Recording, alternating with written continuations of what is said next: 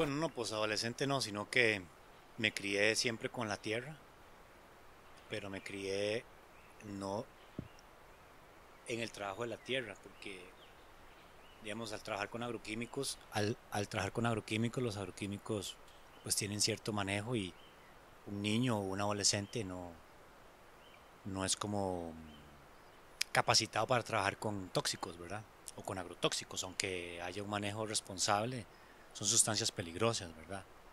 Hay diferentes tipos de franjas, franja azul, franja verde, franja amarilla, franja roja, y ese tipo de sustancias son, no son, eh, pues no son para que las manipulen niños o, jóvenes. Entonces, digamos, no se me envolvía en el trabajo del campo porque el trabajo del campo era muy, muy mm, convencional. Entonces no se me permitía como trabajar con, abonos sintéticos o como con sustancias así. Pero con el pasar del tiempo yo veía que había una como una especie como de mm, dependencia de esas sustancias y al mismo tiempo esa dependencia también había como, como algo que surgía a partir del uso. Por un lado sí, eh, se producía, pero por otro lado había una como una eh, destrucción de un medio ambiente, porque al utilizar un nematicida y salir un nemato al suelo, venía un ave, comía ese nemato y se moría. Entonces no había como realmente como algo que, que cuidara la naturaleza. el suelo era visto como un sustrato, no era visto como un ser vivo, ¿verdad? Con el pasar del tiempo, em, uno quiere envolverse en la finca y, quiere aprender a sembrar y quiere aprender cómo, cómo cultivar y, y siempre está como el mito de que hay que ir a la tienda a comprar los insumos para poder producir. Ese era mi cuestionamiento. ¿Por qué tengo que ir a una tienda a comprar insumos para aprender a producir? ¿Por qué no puedo producir con lo que la tierra me da, las herramientas que la tierra me da, las semillas que la tierra me da, este, con, la, con la materia prima que la tierra me da, ¿verdad? Pero cuando no tienes ese conocimiento y en, y en la universidad, yo no pasé por la universidad, pero, pero en la universidad creo que más bien uno desaprende, con todo respeto, ¿verdad? No siempre, pero considero que hay un desaprendizaje, porque tal vez hay una cultura campesina que no está valorada dentro de la parte académica, ¿verdad? Hay un conocimiento campesino que, a veces no tiene como ese, como ese valor. Entonces, digamos, mm, para mí era importante como aprender de los campesinos que ya estaban en la tierra y escuchar, escucharlos, ¿verdad? conocí un campesino que él trabajaba agricultura orgánica, café, don, don, don Alfredo. Eh, y bueno, él me transmitió muchos conocimientos sobre el café. Em, hubo un momento en el que em, el precio, digamos, no fue rentable para él y entonces él prefirió volver otra vez al método convencional. Yo persistí porque yo quería tener los cafetales como los que él tenía porque eran cafetales muy hermosos, solo que él, este, pues, siempre fue campesino y necesitaba que la agricultura fuera rentable.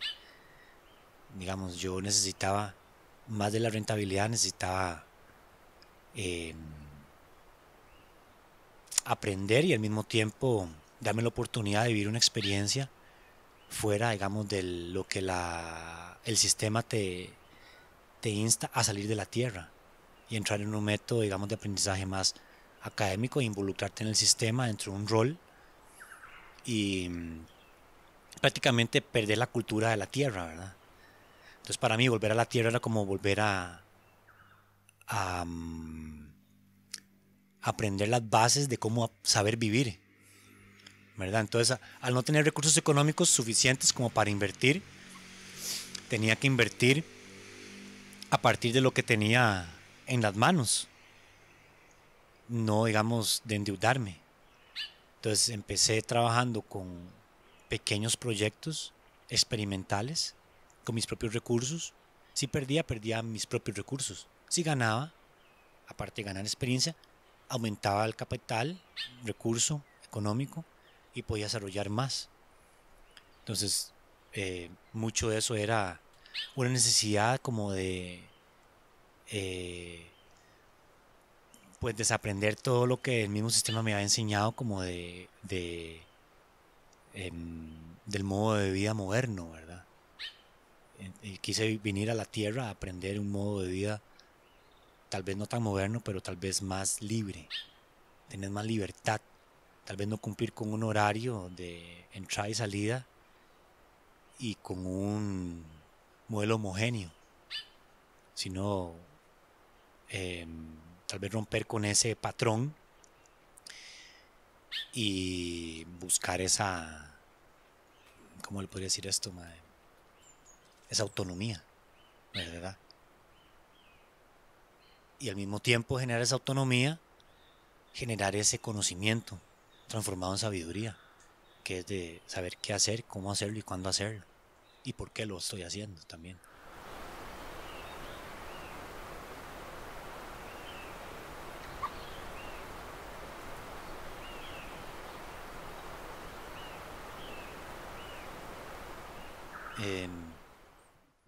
Yo creo que si uno no lo piensa, uno lo puede crear. Entonces al pensar en esa necesidad de ese conocimiento, como que inmediatamente había como una, como una correspondencia. Y en determinado momento tal vez pues llegaba lo que se había solicitado. Aunque yo no pude entrar a la universidad, eh, mi necesidad por aprender era tal que estaba dispuesto, digamos, a, lo que fuera. Y en una de esas se me invitaron a un congreso en la ERT. Eh, conocí a algunas personas, pero dentro de las cuales conocí a un muchacho, apellido Ferren, Pablo. Él fue a hacer una, una pasantía a California, donde un señor que se llama John Gibbons. Don John Gibbons trabaja la, el método biointensivo, son métodos de agricultura a pequeña escala. Bueno, si hablamos a pequeña escala, ellos hablan de mini, mini granjas de dos hectáreas, que para Estados Unidos es algo muy pequeño. Para Costa Rica no. Pero en sí, su método intensivo era un método muy interesante porque él hablaba del 99.9% de sustentabilidad con una regla, 60-30-10. Entonces, él decía que había que generar 60% cultivos altos en energía, la mayoría de los granos, 30% cultivos altos en calorías, la, la mayoría de raíces, y 10% de cultivos que aporten vitaminas y minerales, que son las hortalizas. Eso generaba la suficiente biomasa para poder mantener la fertilidad de ese método productivo.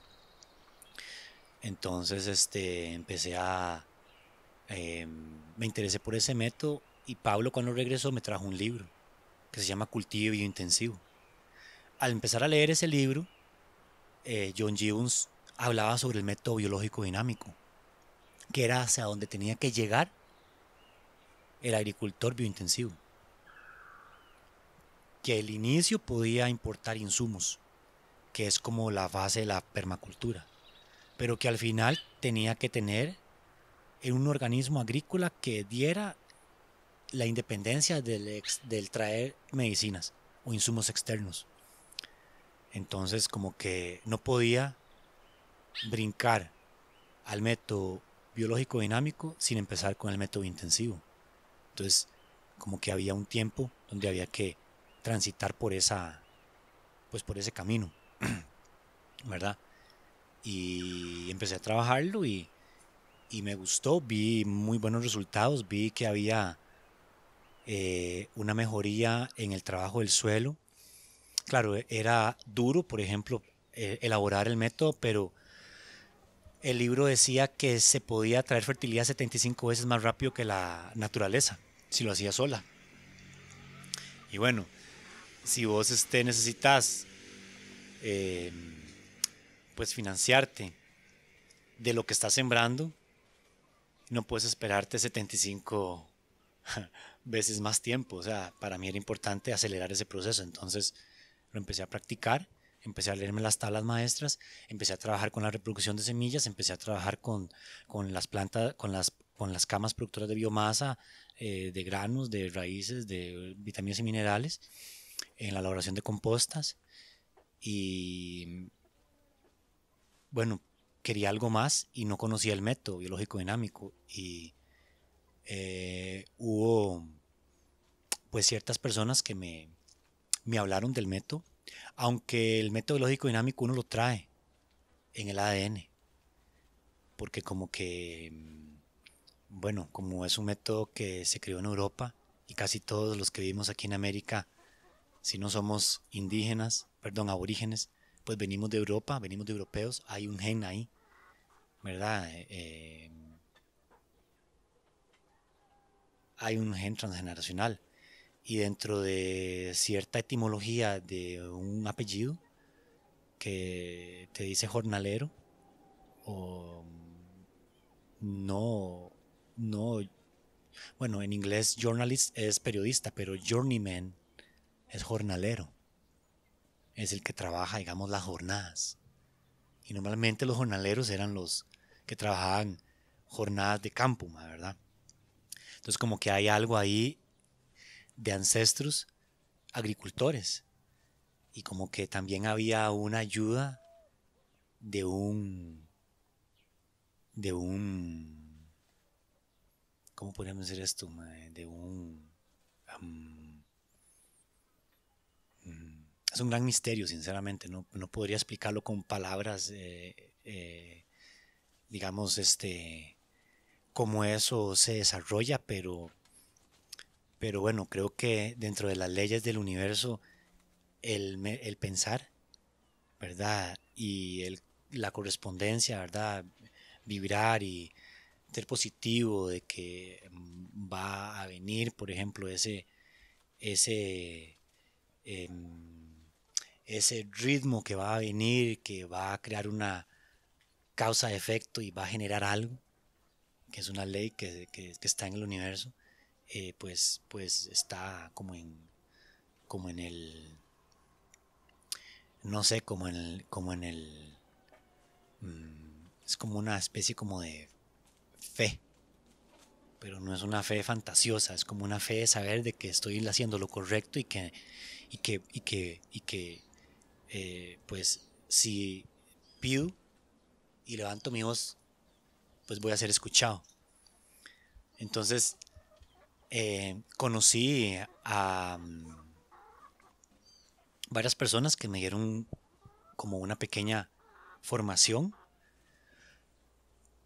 pero después conocí a otra persona que tenía ya una trayectoria mucho más amplia y le pedí que por favor me, me capacitara, que yo quería involucrarme en el método y quería aprenderlo porque vivía de eso y para mí era importante tener el conocimiento porque yo no vivía de lo que enseño, yo vivía o vivo de lo que siembro.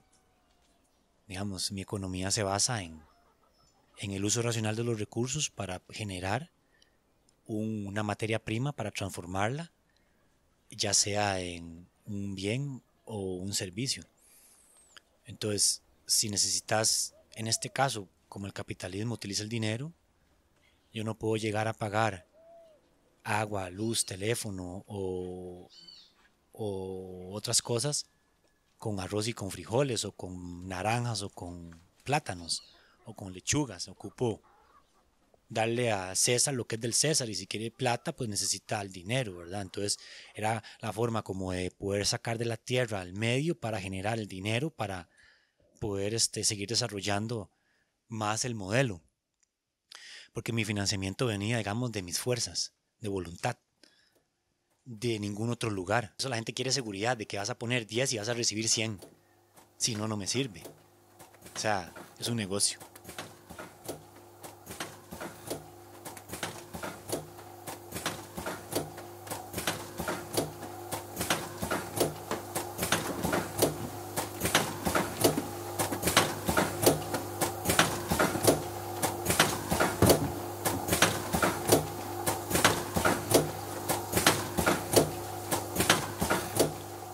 Bueno, yo lo que estoy haciendo es criando suelo, digamos, creciendo hacia arriba, ¿verdad? No erosionando.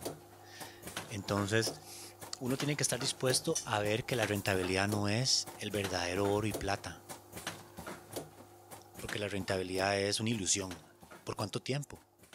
Yo le puedo garantizar a usted que hace 60 años o hace 40 años las fincas estaban en su apogeo, pero ahora esas mismas fincas ya no producen lo mismo por más paquete tecnológico.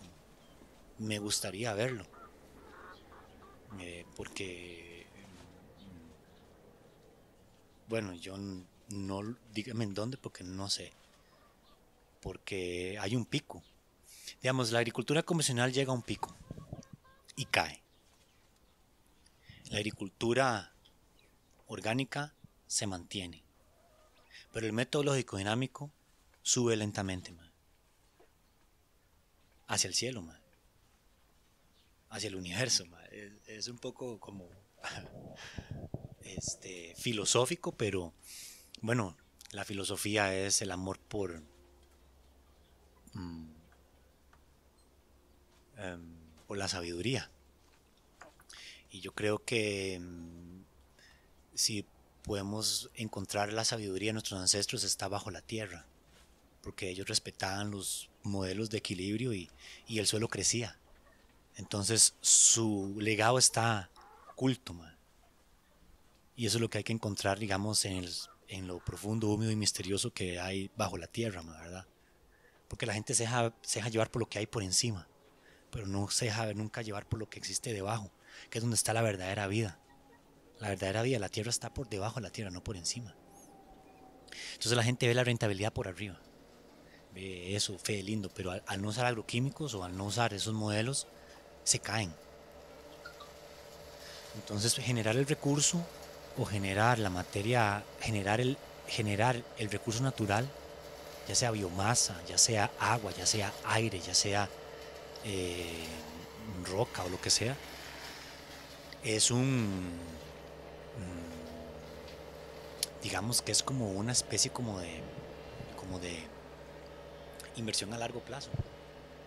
O sea, para mí el mayor de los bancos no es el, el, BM, digamos, sino es este, el, la tierra, porque es donde está la verdadera riqueza, no, no, unas bóvedas ahí guardadas con oro y certificados a plazo, con todo respeto, sino que es en es en la, en la riqueza que hay en el suelo que puede garantizar por un tiempo indefinido de que va a haber fertilidad para producir. Y no rentabilidad, sino producir alimentos saludables. Alimentos que, que realmente nos llenen.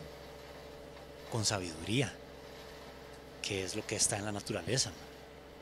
Que es lo que nosotros tenemos, pero al desarraigarnos de ella, perdimos y creemos que el conocimiento y la sabiduría nos van a llevar a evolucionar. Puede ser que nos lleven, pero hacia otro lugar si no existe en el medio ese balance que es como ese respeto mutuo y, y, colaborar, que para mí eso es amor, que es realmente como ese, ese dar que da la naturaleza. La naturaleza vive del dar y nosotros vivimos del tomar. Lo que pasa es que tomamos más de lo que necesitamos. Por eso el uso racional de los recursos es tan importante, porque se, se, se destruye el recurso.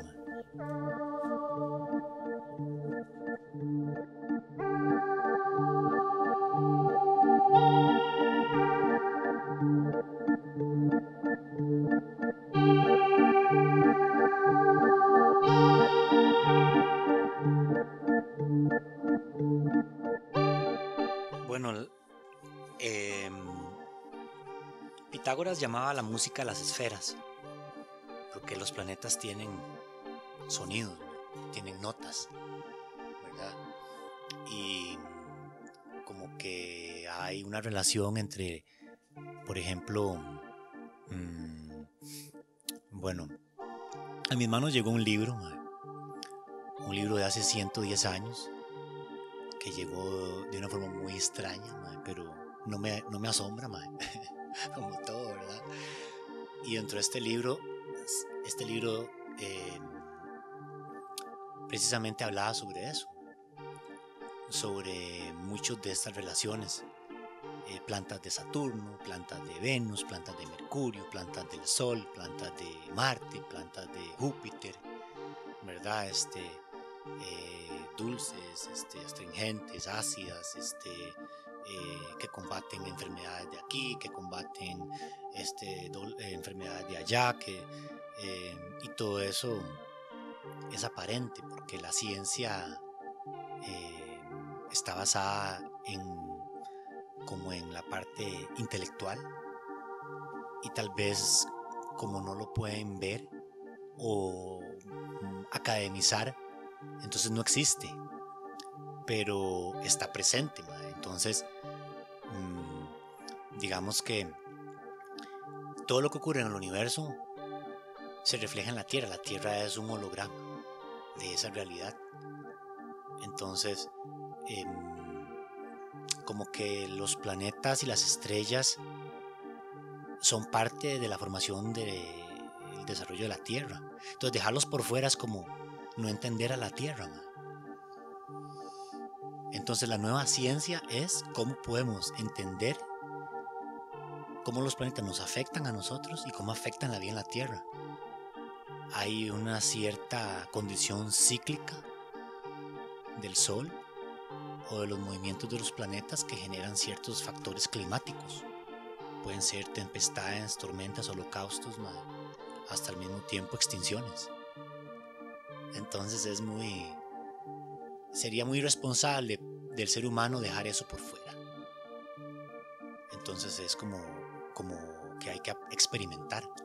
O sea, todo lo que yo le puedo decir son verdades confusas, entonces hay que, hay que experimentarlo y usted sacar sus propias conclusiones. Yo lo hice y yo saqué mis conclusiones. Pero estoy arraigado, digamos, a ese principio porque, porque yo sé que, bueno, si nos ponemos a ver hace cuánto tiene la, revolución verde y hace cuánto está el ser humano en la Tierra, pues con eso le digo todo. Em, el perder una cultura es tan sencillo como ganar una guerra. El que gana dice que o que no. Entonces hay mucha historia que yo diría que, bueno, la pongo en duda.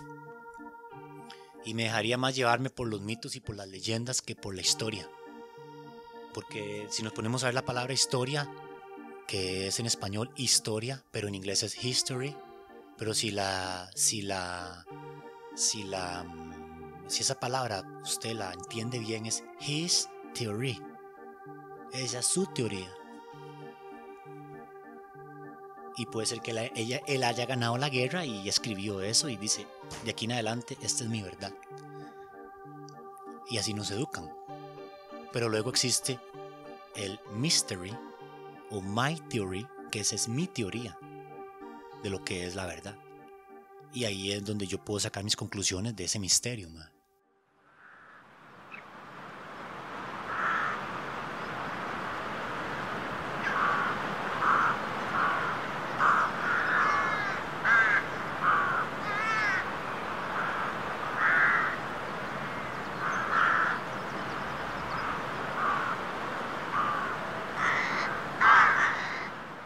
digamos, como decir, el físico quien no lo quiere, sino es el, el, el espíritu humano quien no quiere que la humanidad vaya hacia esa dirección.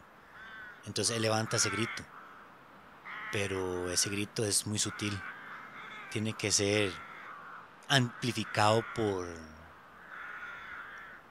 como por la voz, ¿verdad? Que ya es del cuerpo físico y es una manifestación de, de la energía que vive en nosotros. Es que mmm, esto es un tema tan, tan interesante que es tan, tan poco estudiado por esta civilización moderna que al final mmm, pues es un poco eh, difícil hablar de ese tema por el, todo lo que está detrás de las doctrinas. Que con mucho respeto, digamos, este, cada quien tiene su manera de pensar. Pero existe un, una, una filosofía que se llama la filosofía de la liberación, de la cual hablan muchas personas, incluso muchas personas que han venido a este mundo como mensajeros de paz lo han, lo han dicho, ¿no? Em, por ejemplo, una vez le preguntaron a, a un gran maestro, ¿qué puedo hacer para seguirte? O sea, desapégate de todo y sígueme. O sea, déjalo todo y sígueme. A ver si puedes. Eh, porque el materialismo es muy fuerte, digamos. Pensamos que somos nuestro cuerpo físico, pero no somos nuestro cuerpo. Nuestro cuerpo es causal. Ven y va. Pero nuestra, nuestra alma es eterna, No, es inmutable. El alma no se afecta absolutamente por nada bueno ni por nada malo.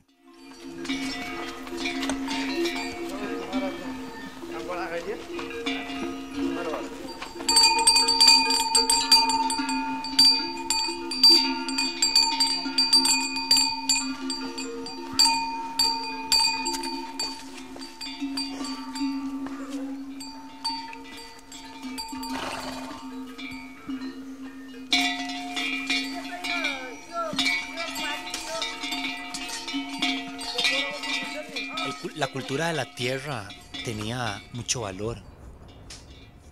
¿Verdad? La cultura de la tierra tenía mucho valor. Nuestros ancestros eh, cuando se ocultaba el sol, ellos rezaban para que saliera el día siguiente. Y salía. Y como salía, entonces decían, wow, funciona.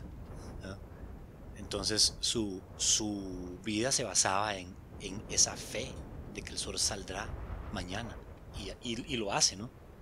El sol sale cada mañana. Em, digamos que la tierra es como una religión. Y la naturaleza es como decir, como una catedral.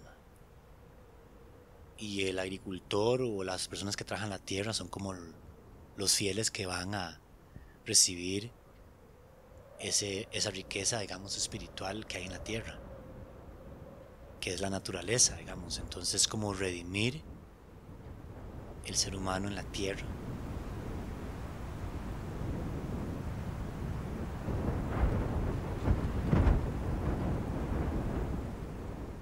¿Verdad? Somos prácticamente una, una representación de lo divino. Entonces tenemos una gran responsabilidad, ¿verdad? Entonces es como decir, bueno, si estoy en este mundo, en este momento, ¿cuál es mi misión? O sea, ¿a qué vine? Entonces, si viniste a vivir tu vida para esto, pues es tu decisión. Y si viniste a vivir pues para esto, es tu decisión. Entonces, cada quien escoge, ¿no? Cómo quiere vivir y, por qué vive. ¿no? Yo creo que uno de los grandes problemas es que ahora la gente no tiene por qué vivir, no tiene un motivo, nada más vive por vivir, por pagar cuentas y por, y por tal vez este, ciertas mm, ideologías o ciertos patrones de consumo o, ciertas tendencias. Pero mm, Ah, no sé, de si yo, estaba niño me decían que el agua era un recurso inagotable y ahora hay razonamientos y ahora hay un montón de cosas y yo tengo que pagar agua del acueducto rural, por ejemplo, y, y, digamos, no hay una concesión para agua para riego, pero digamos, este, hay empresas que pueden tomar más de lo que necesitan. Entonces, digamos, si el agua, por ejemplo, está en, en primer lugar, porque es considerada para consumo humano, pero no es para que la persona tome agua, sino para que haya ciertas facilidades para desarrollo. Entonces es un recurso que se utiliza pues para generar rentabilidad, no para generar vida. Entonces yo creo que, como dice Humberto Maturana, tiene que haber una verdadera respeto mutuo de lo que somos los seres humanos y, lo, y a dónde estamos viviendo, porque esto es un, un viaje al universo, esta es una nave espacial gigante, digamos, que lleva a la humanidad sobre el, sobre el universo para que se pueda desarrollar.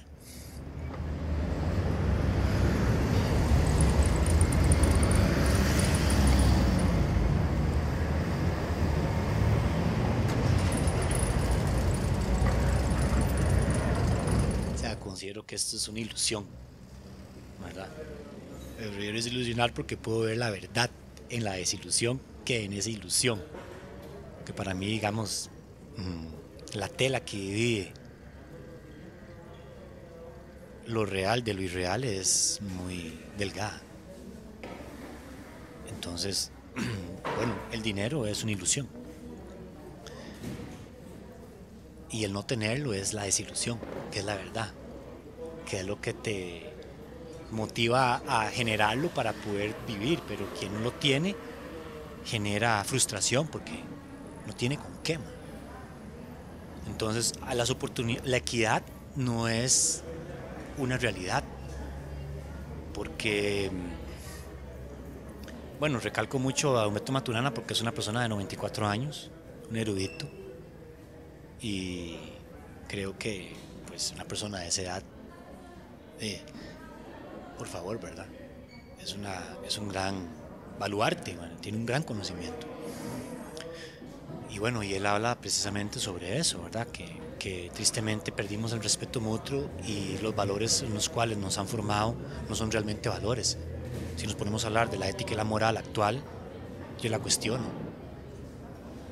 ¿verdad? Entonces tendríamos que hacer una revaloración de los valores para saber si estamos realmente siendo éticos y moralmente, digamos, estamos siendo eh, auténticos. Entonces, no sé, creo que hay más egoísmo en, este momento como en ningún otro momento en la faz de la Tierra. Entonces, mm, creo que la responsabilidad que cada ser humano tiene es una oportunidad. Entonces yo preferí mejor buscar otro, otra manera de vivir que me diera más libertad y me ayudara a crear respeto mutuo y a darme una mejor mm, a comprender mejor lo que son los valores digamos, lo que es ética y moral. Porque si realmente hubiera ética y moral no habría corrupción. Entonces habría un verdadero uso, digamos, del agua y un verdadero uso de los recursos y, habría más equidad y un presidente ejecutivo no ganaría 30 veces más de lo que gana un misceláneo. Porque no necesariamente el misceláneo, por no estudiar, tiene o está condenado a vivir con una miseria. Entonces creo que muchos de los problemas sociales que hay es por egoísmo, no hay ninguna otra cosa más que no sea eso. Y eso es porque no hay amor en medio de la sabiduría y el poder. Es como, no sé, como una especie como de balance que tiene que haber, un punto medio que tiene que haber entre ambos.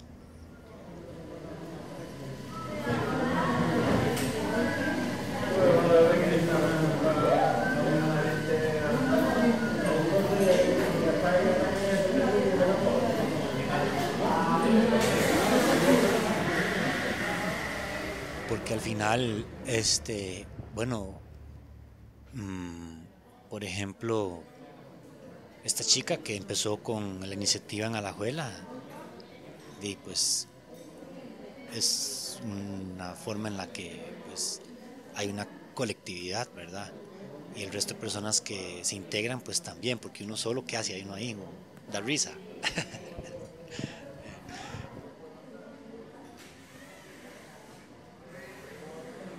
Y, también, digamos, hay un modelo impuesto que define mm, cierta limitante que te impulsa a utilizar mm, cierto, ¿cómo podríamos decir esto? Una forma de obtener un bien o un servicio. Eh, la gran mayoría de personas creen de que solamente pidiendo se pueden lograr las cosas. Pero la deuda mm, es otra ilusión. Porque no es que te prestan y ya, tienes que pagar. Y no pagas lo mismo. Si me prestas 30, no pago 30, pago 60. Entonces, eh, prefiero mil veces vivir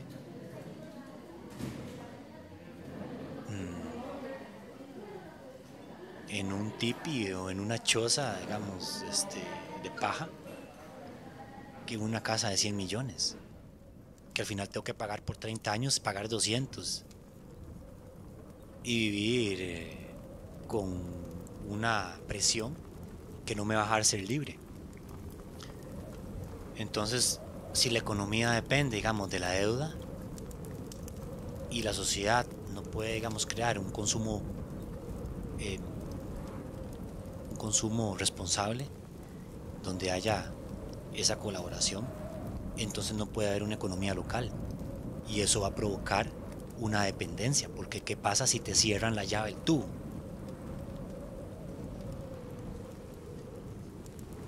Y eso es algo que realmente la gente no lo, no lo complementa porque nunca ha pasado, pero ya cerraron llave del tubo una vez.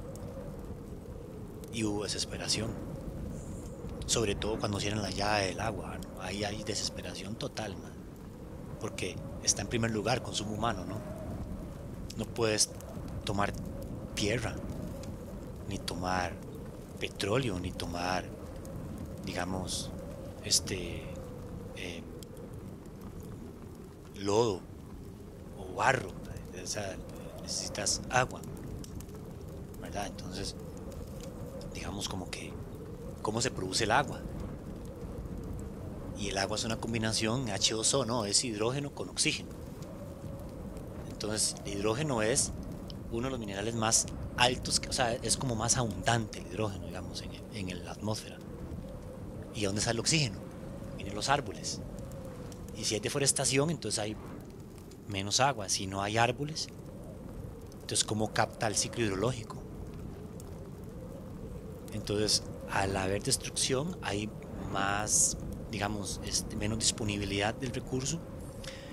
Y si el recurso está en manos de gente responsable, entonces hay control. Y si hay control sobre ese recurso, pues puede haber una forma de presión social. Entonces es, como, es, como todo. Em, el sacar a, las, a los seres humanos de la Tierra fue uno de los peores errores que pudo haber existido, porque te vendieron la ilusión que ven oportunidades donde no las hay. Dígame si las hay, porque yo tengo un amigo que tiene dos años de no encontrar trabajo. Y no es porque no sea bueno en lo que hace, es precisamente porque es buenísimo en lo que hace y la gente no quiere pagarle. Entonces, explíqueme qué es lo que pasa, porque yo no entiendo.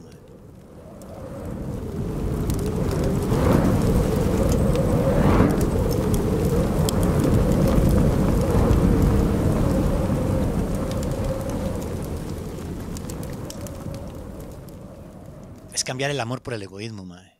Eso es lo que yo podría definir en dos simples palabras. Cambiar amor por egoísmo. no tiene sentido, ¿no? Cambiar amor por egoísmo, porque por lo menos el amor es dar y el egoísmo es mío. O sea, es como... Es dar más y recibir menos. Digamos, hay una... Hay como una especie como de... Bueno, eso es interesante, por eso te digo, por eso es importante estudiar a nuestra, o sea, estudiar la humanidad, no estudiar la historia. Otra vez, history, su teoría, ¿no? Y ahí es donde, digamos, eh, creo que hay corrientes eh, de conocimiento que nos ayudan a ver un poquito más allá de lo que vemos con nuestros ojos. Vemos que podemos entender con otras con otros órganos. Por ejemplo, el cerebro dicen que la capacidad del cerebro es muy grande y que solo usamos el 2 o 3%, pero esa capacidad es memoria. O sea, la capacidad del cerebro es memorizar, 100% de memoria, no.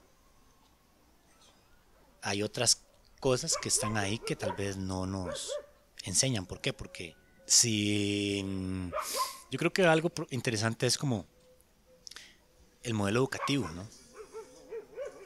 Si yo te educo diciéndote que todos los perros son malos y que todos los perros muerden, perro que veas lo vas a patear, madre. ¿Mm?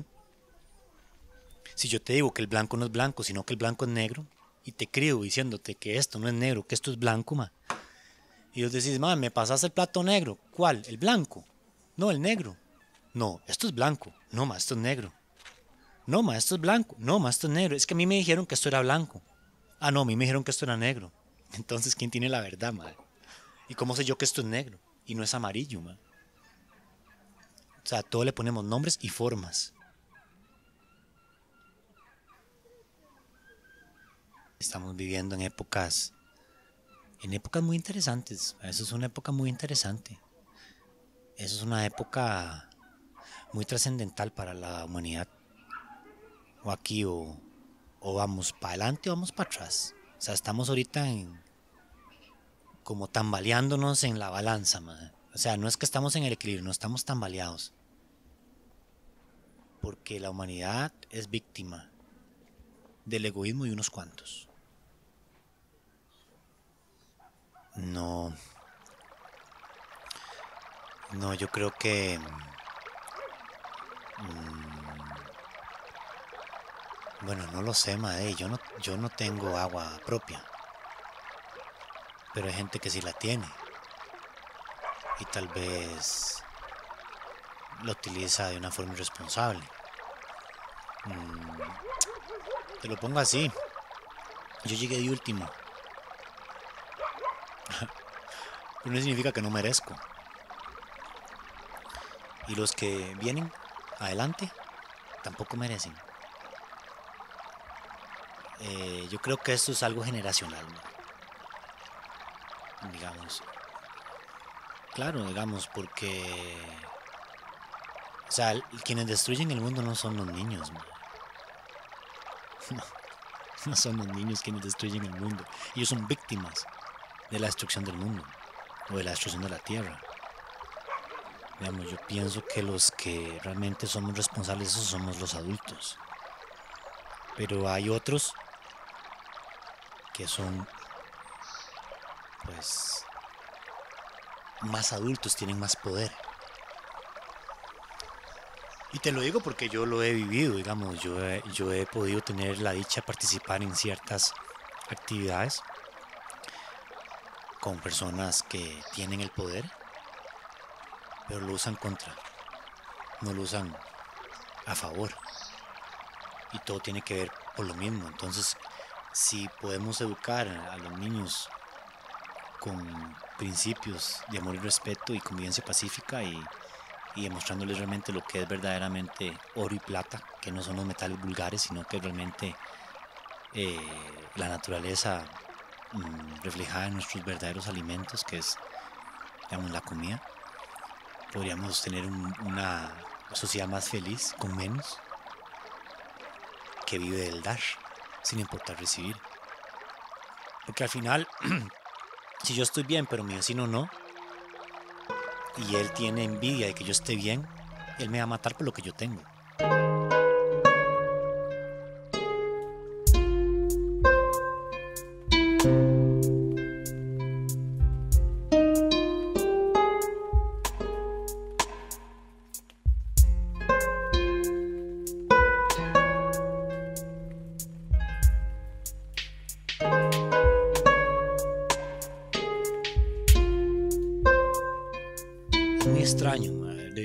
Yo, eh, bueno, uno puede, si quiere,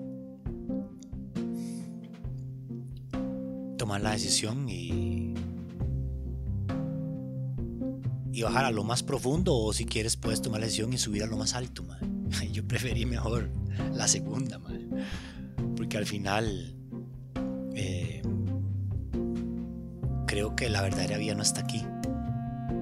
Aquí es como un pequeño examen para ver qué tal haces tu papel. digamos, si te dieron un papel y lo haces bien, pues yo creo que eres digno de otro papel. Y si tienes un papel y no lo haces y lo haces mal, pues posiblemente te den otra obra con otro personaje y con otro papel. No sé, no me crea nada lo que le estoy diciendo. Cuestiones de todo lo que yo le digo, no me crea nada. no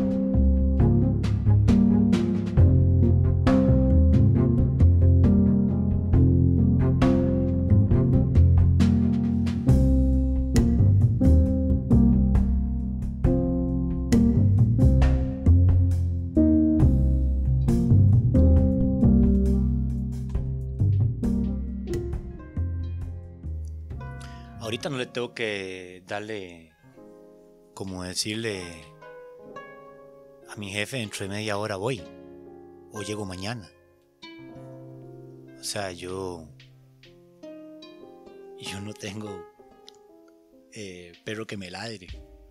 Lo que tengo es este gato que me molesta Pero, em, bueno, yo creo que ese es interesante. Leonardo Boff habla mucho sobre eso. Una vez llegó a mis manos un libro que se llama La Carta de la Tierra en Acción. Y en ese libro, La Carta de la Tierra, digamos, fue firmado en el año 2000 por muchos países, países del primer mundo industrializados. Y lindísimo todo lo que viene en la carta. Entonces me recuerdo mucho que había varios conceptos y uno era eh, bueno, mm, principios de paz, principios de democracia, paz, respeto, colaboración, em, oportunidad para los jóvenes, sobre todo en Latinoamérica, ¿verdad? Que, que, es un pueblo muy oprimido. Y era muy bonito, digamos, todo lo que venía, digamos, en la en el documento, pero el dicho al hecho uy, no hay mucho trecho, hay un, hay un barranco, o sea, es un, es un acantilado de, distancia. Entonces, si tienes los brazos de un lado y los pies del otro, te sueltas de las manos y te sueltas de los pies, ¿verdad? Entonces dar ese salto es un gran desafío. Y usted decide si desafía eso o si se queda ahí en una esquina temeroso, ¿verdad? Yo no tenía nada que perder, ya había perdido todo, y cuando ya usted yo no puede gobernarse a sí mismo, porque tiene cosas que lo, que lo gobiernan, emociones, pensamientos, vicios. Y usted decide si quiere ser libre de eso o, o si quiere ser gobernado por eso, ¿verdad? Entonces yo encontré en la tierra una manera de poder liberarme de todos esos pensamientos, de todas esas emociones, de todos esos, digamos, este, eh, prejuicios también. Porque eso es otra, otra de las cosas. Yo tenía que darme la oportunidad de ver si es cierto que no se puede vivir de la tierra. Y, definitivamente, digamos, si no tienes ciertos recursos, hay cierta vulnerabilidad, pero tienes la inteligencia. Yo creo que vale más que muchas cosas, ¿verdad? Porque la naturaleza es inteligente, ma. ¿Quién le enseñó a ese pájaro ahorita que estaba ahí, ma? De que si no se pellizca ese gato se lo va a comer, Hay, hay un instinto natural de supervivencia, que te dice, ¿verdad? Entonces hay que tener cierto, cierto cuidado, eh, en un momento la naturaleza estaba amalgamada con nosotros y nos amaban los animales, pero ahora nos tienen miedo. Entonces la gente tiene miedo. Miedo de no tener dinero para poder vivir o para poder cumplir con un modelo gregoriano de consumo. Si usted ve, nuestro calendario está impuesto para consumir. No ha pasado Navidad cuando ya empezó la venta de útiles para la escuela y no entra a la escuela cuando ya entra el día de los enamorados, y no pasa el día de los enamorados cuando ya viene Semana Santa, y no pasa Semana Santa cuando viene el día del padre, ya viene el día de la madre, ya viene el día del libro, ya viene el día vacaciones de 15 días, ya viene esto, ya no sé qué otra vez, Viernes Negro, Navidad, Halloween, fin de año. Y van a seguir inventando, inventando, inventando, inventando tonteras para seguir consumiendo más deuda y la gente cada vez más, más, eh, más en el hueco, ¿no?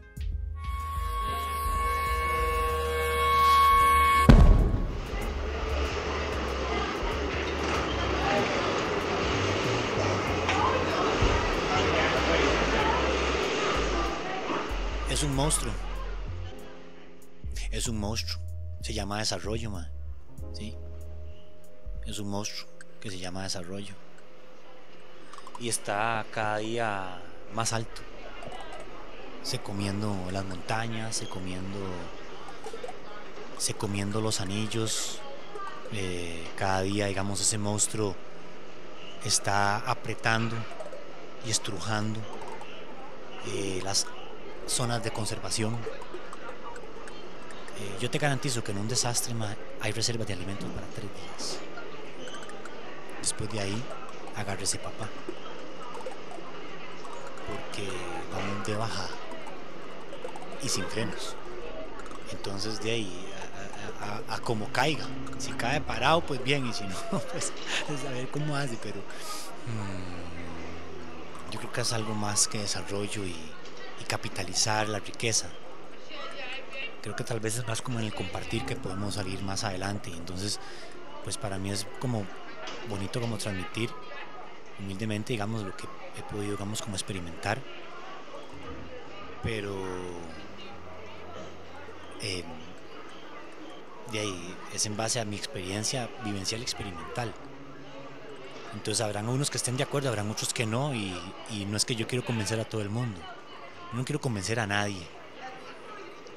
O sea, yo me convencí por mí mismo y quien necesite, pues que lo haga por sí mismo y saque sus propias conclusiones. O sea, yo no quiero cambiar a nadie. Yo preferí cambiarme yo mismo. Entonces es como una decisión, ¿verdad? El ser libre es una decisión.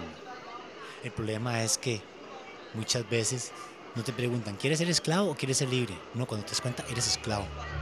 Entonces, como que hace falta información, ¿verdad?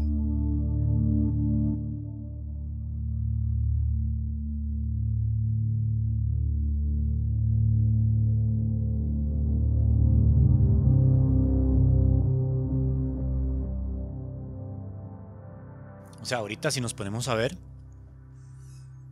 hay muchos niños que... Mm, bueno, un día me acuerdo que había venido un... Eh, un niño de una mujer que es nutricionista. Vino con su hijo. Y el niño le pregunta a la mamá, ¿y ese árbol de qué es? Ni la mamá sabía, ma. Era un árbol, era un árbol de papaya, ma.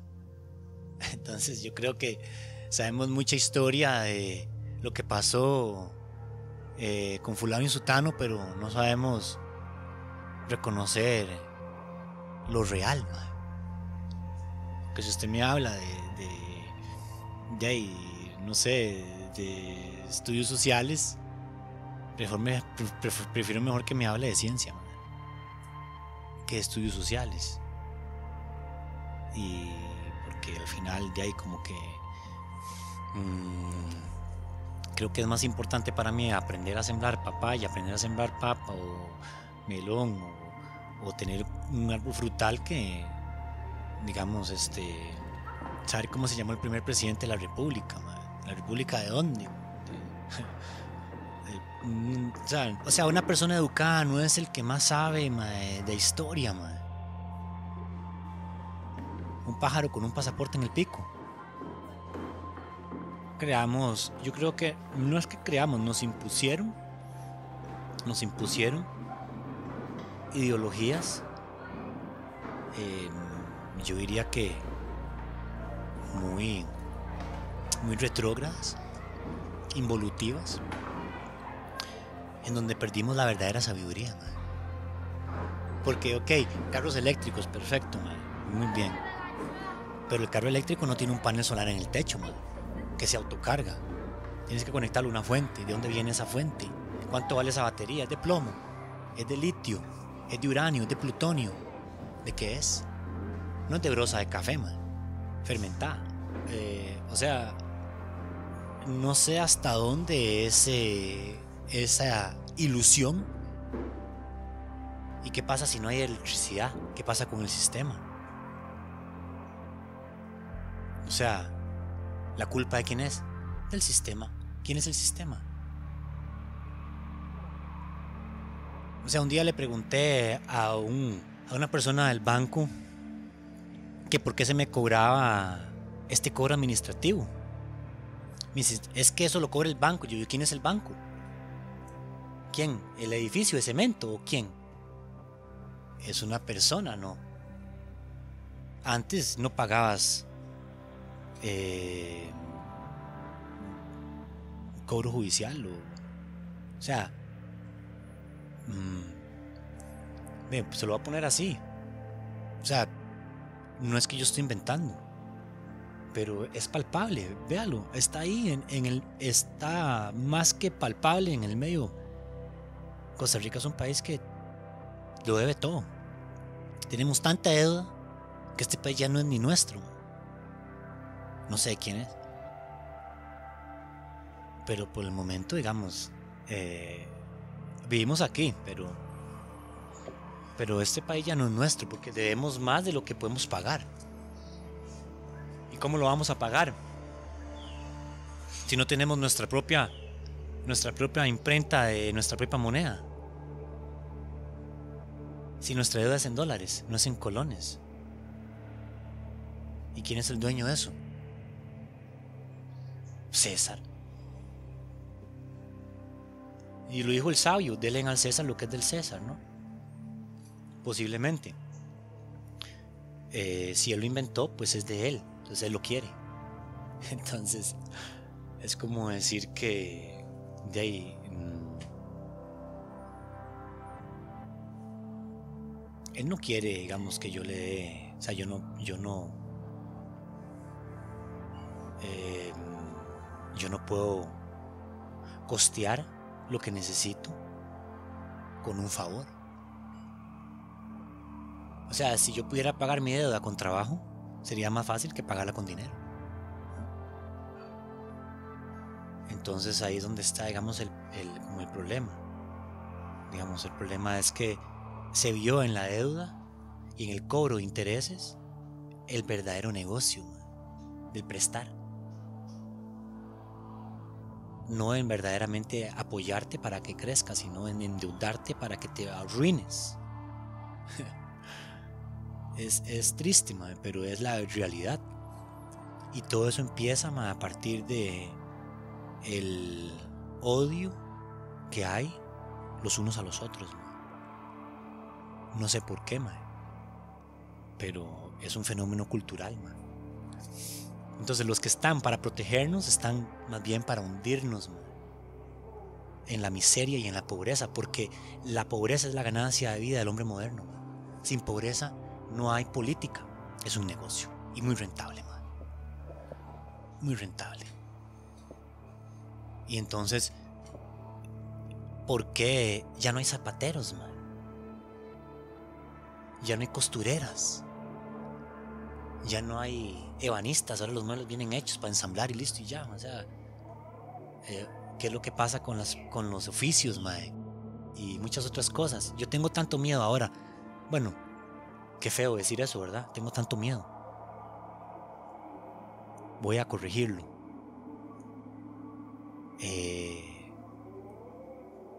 tengo una gran incertidumbre de qué sucederá cuando suelten la cadena de esta bestia que se lo está comiendo todo.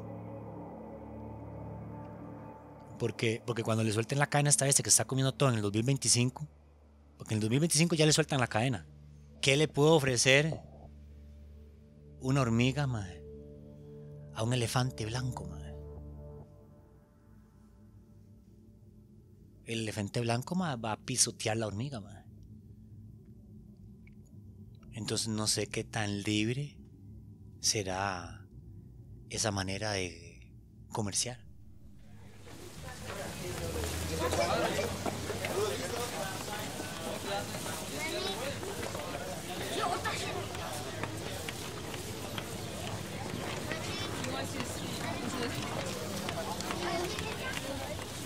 No, no.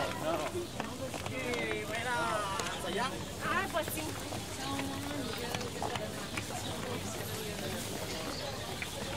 O sea, la tierra es la misma. Mi tierra y la del vecino son las mismas tierras. Solo que con diferente manejo. La tierra del vecino es una tierra muerta. Son 30 hectáreas que están muertas. Y el pedacito que yo tengo, digamos, está más vivo que nunca. Porque yo lo trabajo, digamos, de una manera más respetuosa. El otro lo ve como un simple sustrato. Es más, más que sustrato, un metro cuadrado que vale tanto. Digamos, cada vez es más difícil el acceso a la tierra. Te lo pongo ahorita. Comprate más de unos 3.000 metros, ocupás unos 300 millones. ¿Los tenés? Porque yo no. Yo tengo 300 pesos aquí en la bolsa, madre. Y no creo que con eso me compre, si acaso, el- la mitad del pasaje para ir y para volver me que venir a pata. O sea, se lo pongo así, madre. Cada día es más difícil ser libre. madre.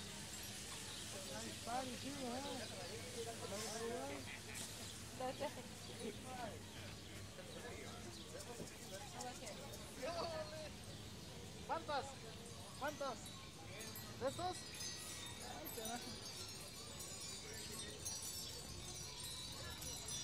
Para las grandes corporaciones no.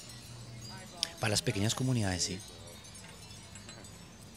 Porque para las grandes corporaciones mm, no, negocio no es. Es que, mm, bueno, yo creo que realmente podríamos crear una gran corporación con la unión de muchas pequeñas comunidades.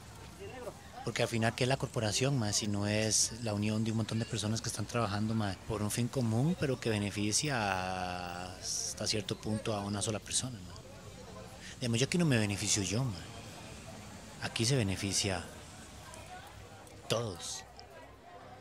Porque lo que yo hago aquí beneficia a los que viven del otro lado del mundo. Porque es un pequeño aporte. Y entonces es como que yo vivo más del dar de lo que recibo.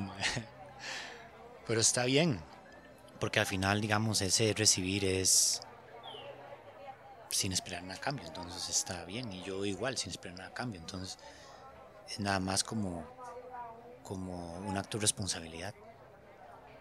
Y sí, digamos, a veces es un poquito como, como pesadito, ¿verdad? Pero, pero ¿y quién dijo miedo, ah? Al final un día le dije a una persona un poquito prepotente en su calidad, digamos, de profesional, lo reto a que hagamos una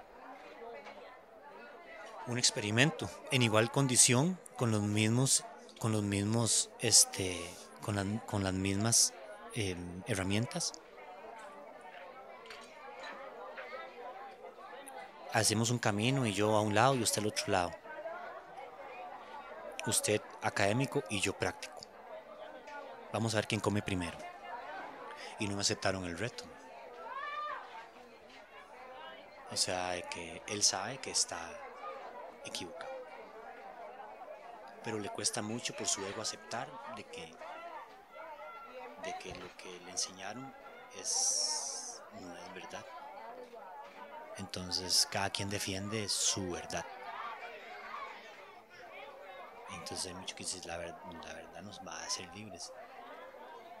Él tiene su verdad y eso le da su libertad. Yo tengo mi verdad y eso me da mi libertad. Y vamos a, vamos a ver, digamos, eso será... Se lo va a poner así, un, un pequeño así. Una vez me cuestionaron que por qué iba tanto a clases, a repetir las mismas clases, y por qué me sentaba adelante y preguntaba tanto. Y yo le decía, tengo muchos años de no estudiar y quiero pasar mi examen y me estoy esforzando, porque si supiera, no vendría aquí a aprender. Pero una cosa le digo, aquí no me va a volver a ver. y dicho y hecho, me esforcé tanto que pasé mis exámenes y no me volvieron a ver. Entonces todo depende, digamos, de, eso, ¿verdad? Mm, yo creo que eso está, digamos, en qué quieres para la vida. Y yo creo que era muy importante para mí también como liberarme de esa opresión, porque el sistema está oprimidísimo, oprimidísimo, no no hay oportunidades. Y no es en la robótica, con todo respeto, en donde vamos a encontrar muchas de las soluciones. Muchos colegios agropecuarios ahora están dando robótica. Ya ni siquiera están realmente enfocados en, en lo pecuario. Porque muchas zonas pecuarias van a convertirse en zonas ya de desarrollo, desarrollo.